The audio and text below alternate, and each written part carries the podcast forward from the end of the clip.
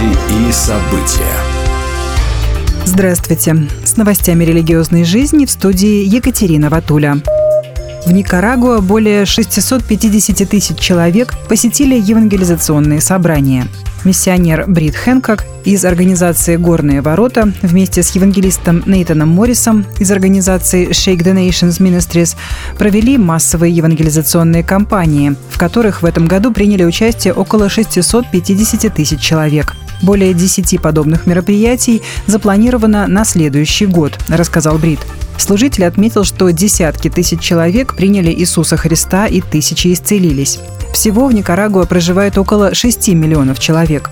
Евангелисты рассказали, что правительство Никарагуа уже обратило внимание на собрания и даже оказывает помощь. Как рассказал Брит Хэнкок, произошло так много чудес, что правительство решило предоставить нам национальную площадь Плаза де ля Фе, которая вмещает около 300 тысяч человек, и описывает это как встряску всего общества.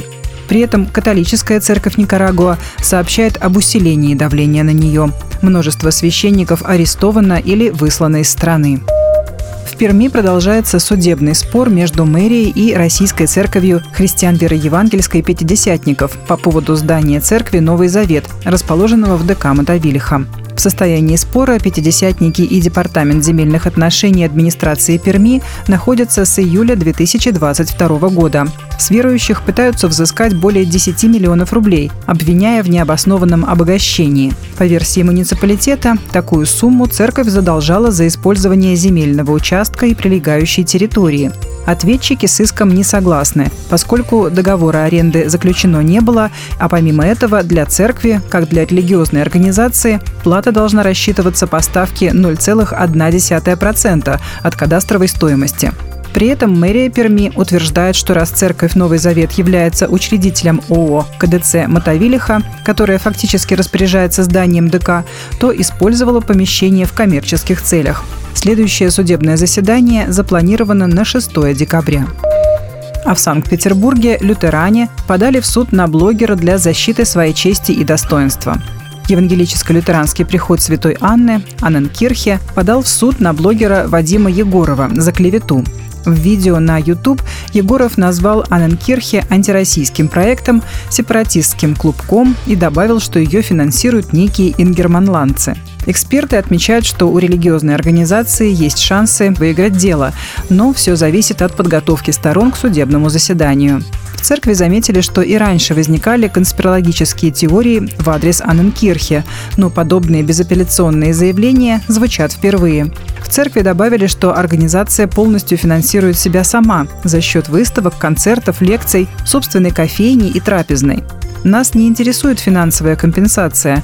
Мы хотим, чтобы по этому делу было вынесено решение согласно закону. А Вадим Егоров принес публичные извинения, рассказали в Анненкирхе.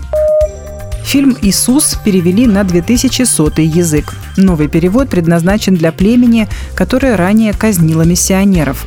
Популярный фильм «Служение Крю», снятый по Евангелию от Луки, должен выйти в прокат в следующем году на языке ваорани, на котором говорят около трех тысяч коренных жителей амазонской части Эквадора. Как рассказал Крис Дикерт, директор языковых студий проекта «Иисус», перевод «Благой вести» на язык Ваурани особенно примечателен, учитывая историю отношения к христианству в этом племени. Члены племени Ваурани в 1956 году казнили пятерых американских миссионеров, в том числе Джима Эллиота и Нейта Сейнта, за распространение Евангелия. Инициатива стала возможной благодаря сотрудничеству проекта Jesus Film с консорциумом групп коренных народов, а также при согласии и поддержке старейшин Баурани. По данным веб-сайта проекта, на сегодняшний день свыше 200 миллионов человек обратились к Иисусу после просмотра фильма «Иисус». Этот фильм является самым переводимым в мире. Будьте в курсе событий вместе с нами. А на этом пока все. С вами была Екатерина Ватуля.